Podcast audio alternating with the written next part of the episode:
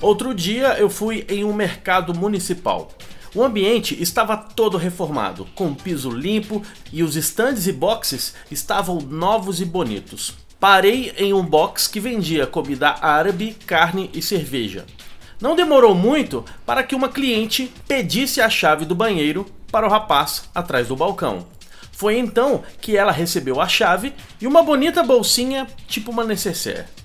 Quando ela voltou, entregou a chave e o papel higiênico. Sim, a bolsinha, na verdade, era um disfarce para o rolo de papel higiênico.